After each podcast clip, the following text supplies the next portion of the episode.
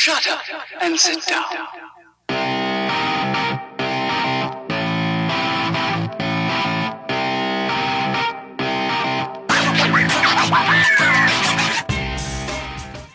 Du hörst den Kondensator, eine Sendung über Neues aus der Podcast-Welt. Heute sprechen wir über Castro 3.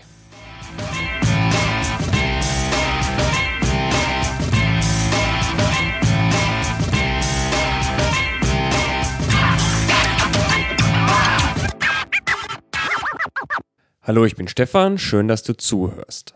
Castro ist ein Podcast-Client für iOS. Der ist schon sehr lange dabei und der ist vor allem bekannt durch sein sehr eigenes Layout bzw. seinen sehr eigenen Umgang mit Episoden. Und zwar ähm, ist das Episodenmanagement in Castro so gelöst, dass man eine Inbox hat. Da kommen eben alle neuen Episoden rein äh, von den Podcasts, die man so abonniert hat. Und dann geht man da durch und ähm, fügt diejenigen, die man hören möchte, ähm, der Playliste bzw. so einer Liste hinzu. Die werden dann auch runtergeladen und andere kann man archivieren. Das heißt, man äh, ja, arbeitet sich so durch, durch diese Inbox und kann die dann schön einsortieren und hat dann alle, die man schon gehört hat oder die man nicht hören wollte, im Archiv. Das Ganze haben die ganz schön gelöst mit Drag and Drop oder auch mit äh, Gesten. Also ist wirklich wunderbar gemacht. Bisher war Castro für mich ähm, leider keine Alternative, weil Castro bisher keine Kapitelmarken unterstützt hat. Das hat sich jetzt aber geändert. Ähm, ich verfolge Castro äh, so ein bisschen und auch die Macher dahinter. Und zwar gibt es den Super Top Podcast. In dem Podcast ähm, sprechen die zwei Entwickler von Castro über ihre Arbeit, äh, was sie so machen, äh, warum sie bestimmte Entscheidungen so treffen, ähm, an was sie gerade arbeiten, wo sie Schwierigkeiten haben. Ist super interessant. Ich verlinke euch diesen Podcast mal in den Show Notes. In dem Podcast haben sie auch vor einer, ja, von knapp halbem Jahr erzählt, dass sie alle anderen Apps, an denen sie gearbeitet haben, verkauft haben. Also Supertop ist deren Firma oder Label, unter dem sie Apps veröffentlichen. Und die haben jetzt eben alle anderen Apps, die so in ihrem Portfolio waren, verkauft und äh, nehmen sich jetzt eben Zeit oder haben sich Zeit genommen nur für Castro. Und sie versuchen jetzt eben mit Castro äh, voranzukommen und das Ganze voranzutreiben und auch das Ganze auf eine finanzielle Basis zu stellen. Deshalb ist jetzt auch Castro 3 entstanden mit vielen neuen Features. Das möchte ich euch kurz vorstellen. Ähm, da haben sie eben die ganze letzte Zeit dran gearbeitet. Zunächst einmal haben sie den Player komplett überarbeitet. Das heißt, sie haben der, das User Interface deutlich verbessert. Es gibt jetzt äh, viel größere Buttons, die Funktionen, die man häufig braucht, nämlich skippen, Kapitelmarken äh, wählen oder im Audio rumscrubben.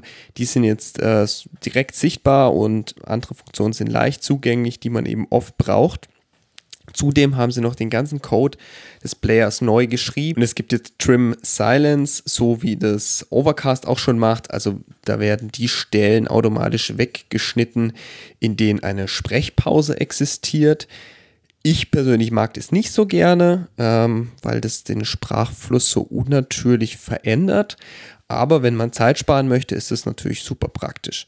Ähm, es gibt auch Enhanced Voices, also das macht dann nochmal so ein Audio-Mastering, so dass man ähm, gerade leise Podcasts oder wo das Audio nicht so gut ist, besser verstehen kann.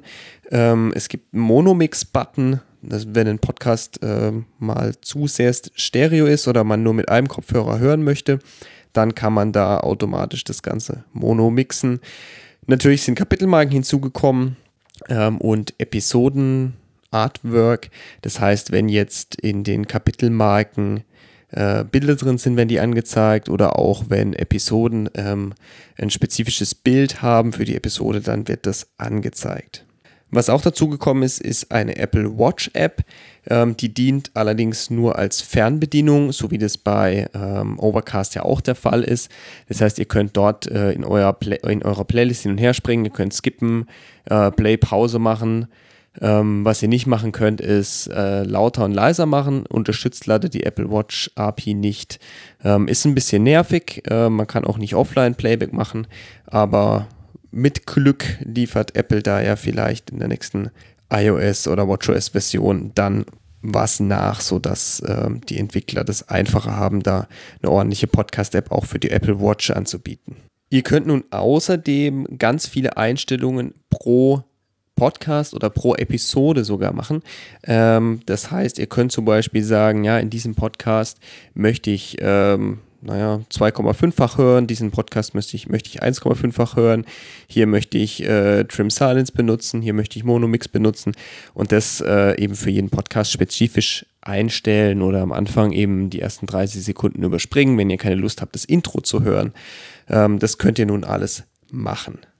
Das waren jetzt nur die Liste an neuen Features. Es gibt natürlich noch jede Menge andere Features, die diese Podcast-App bietet, die sie aber auch schon vorher hatten, zum Beispiel Nachtmodus. Ähm, was sich vor allem geändert hat, ist das Finanzierungsmodell. Bisher hat ähm, Castro einfach Geld gekostet, einmal Kauf. Das haben sie jetzt umgestellt auf ein ähm, Abo-Modell ähm, für Premium-Features. Also es ist jetzt äh, eine Freemium-App, ihr könnt die kostenlos laden, bekommt dann eine ganze Reihe an Features, allerdings manche bekommt ihr nur mit Castro Plus.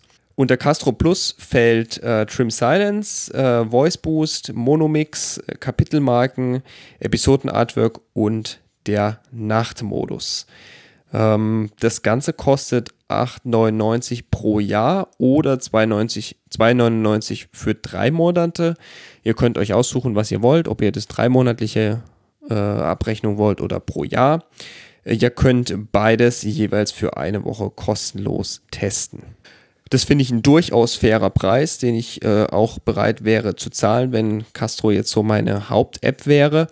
Aktuell bin ich ja noch persönlich bei Pocket Casts, aber mittlerweile ist Castro jetzt doch so gut geworden und auch mit Kapitelmarken Support, dass ich mir wirklich mal überlegen kann, umzusteigen. Aber Pocket Cast funktioniert aktuell noch ganz gut für mich. Umsteigen ist immer so ein bisschen ein Problem. Man kann zwar ähm, alle Podcasts meistens exportieren in einer OPML-Datei, um umzuziehen und die dann eben in Castro importieren. Leider ist dieser Standard, um Podcast-Apps zu wechseln, diese OPML-Datei, aktuell nur so gebaut, dass man da eben Podcasts übertragen kann, aber nicht welche Episoden man schon gehört hat und welche nicht. Und das ist für mich äh, ja eine ganz wichtige Komponente, weil ich viele Podcasts äh, abonniert habe und da eben manche Episoden noch hören möchte und manche zum Teil gehört habe.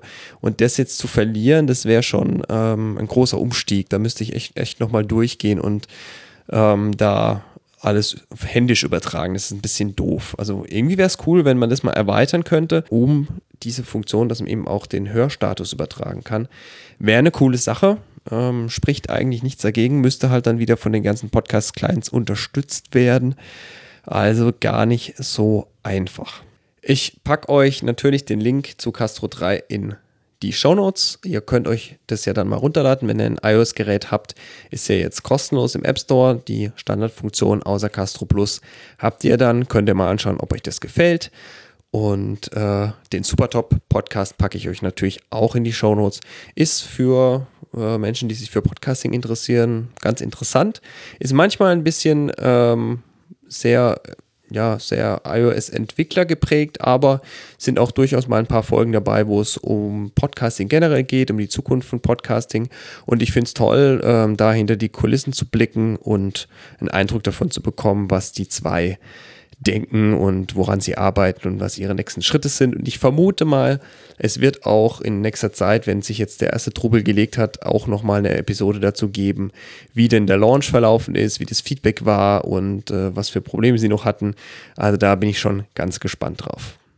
Wenn ihr noch Fragen oder Anmerkungen habt, dann freue ich mich über eine Nachricht von euch. Wenn ihr ein Thema habt, das ich in diesem Podcast mal ansprechen sollte, dann gebt doch bitte Bescheid. Ihr könnt einen Kommentar hier lassen, eine Mail schreiben oder mir eine Nachricht auf Twitter senden. Alle Links dazu findet ihr in der Beschreibung. Ich danke euch fürs Zuhören, empfehlt den Podcast weiter, macht's gut, bis zum nächsten Mal.